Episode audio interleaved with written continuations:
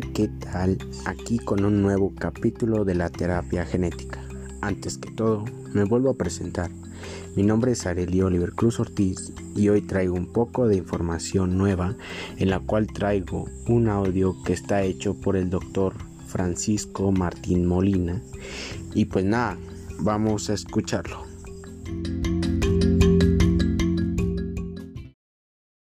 Hola, mi nombre es Francisco Martín, soy el director del grupo de investigación en terapia celular higiénica en Genio, donde vengo desarrollando dos líneas de investigación, una es en inmunodeficiencias primarias y otro en eh, terapia génica de eh, enfermedades autoinmunes.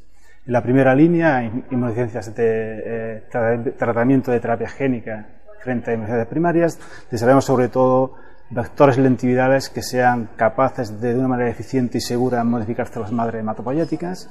Tenemos también últimamente una línea de investigación en cuanto a lo que vamos a desarrollar es edición génica de aquellos genes que están mutados. En concreto, estamos trabajando con el síndrome de Wiskott y Aldrich, donde eh, la principal línea actual es justamente la edición génica del gen que está mutado en este síndrome, con la idea de, de una manera selectiva y eficiente, ser capaz de restaurar eh, la expresión normal de este gen en esta patología.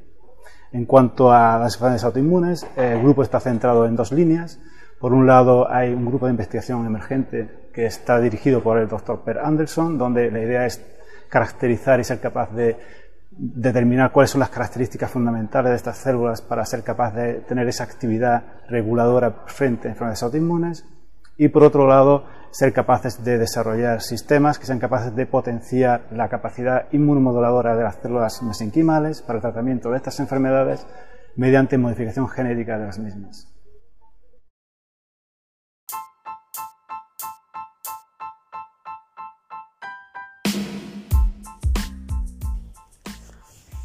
Los genes en las células de un cuerpo desempeñan una función muy importante en su salud. De hecho, un gen o genes defectuosos pueden enfermarlo.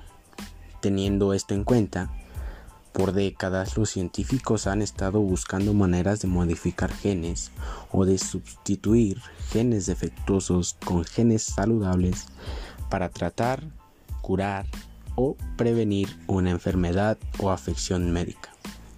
Estas investigaciones sobre la terapia genética finalmente están dando frutos desde agosto de 2017, la Administración de Alimentos y Medicamentos de los Estados Unidos, FDA, por sus siglas en inglés, ha aprobado tres productos de terapia genética, los primeros de su clase.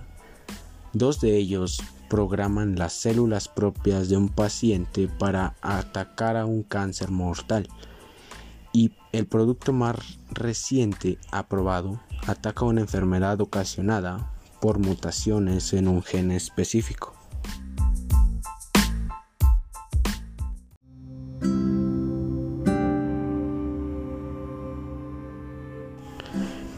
¿Cuál es la relación entre las células y los genes?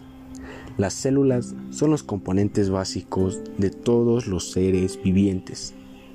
El cuerpo humano está compuesto por billones de ellas. Al interior de nuestras células hay miles de genes que proporcionan la información para la producción de proteínas y enzimas específicas que conforman los músculos, los huesos y la sangre, lo que a su vez apoya funciones corporales tales como la digestión, la producción de energía y el crecimiento.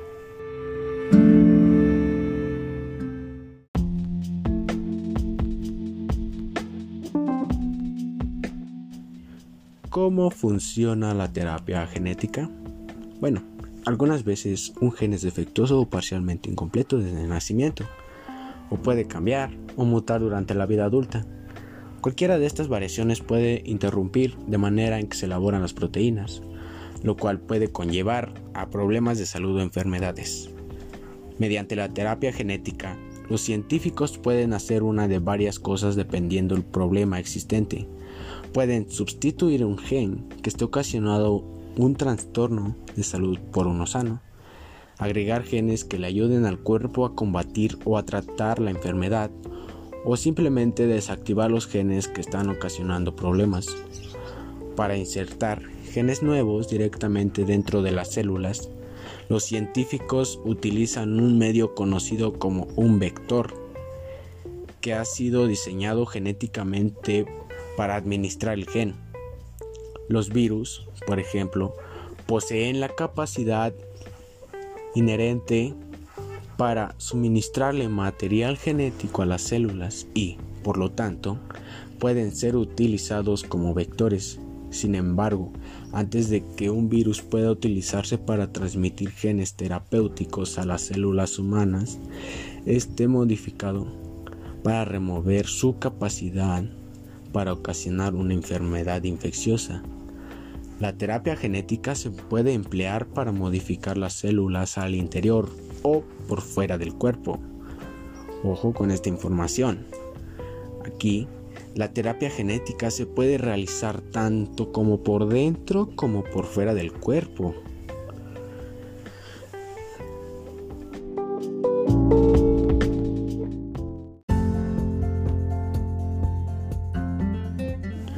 Antes de que una terapia genética pueda salir al mercado, bueno, antes de que una compañía pueda lanzar un producto de terapia genética al mercado para uso de humanos, dicho producto debe ser puesto a prueba para garantizar su seguridad y efectividad, de modo que los científicos de la FDA puedan considerar si los riesgos de la terapia son admisibles a la luz de los beneficios.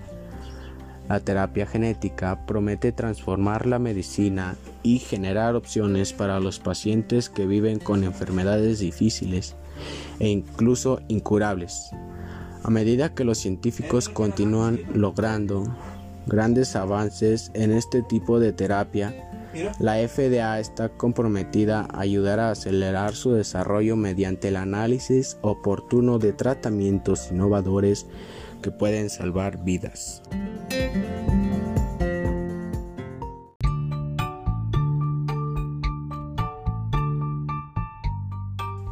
Y bueno, hasta aquí el episodio. Espero les haya gustado y bye.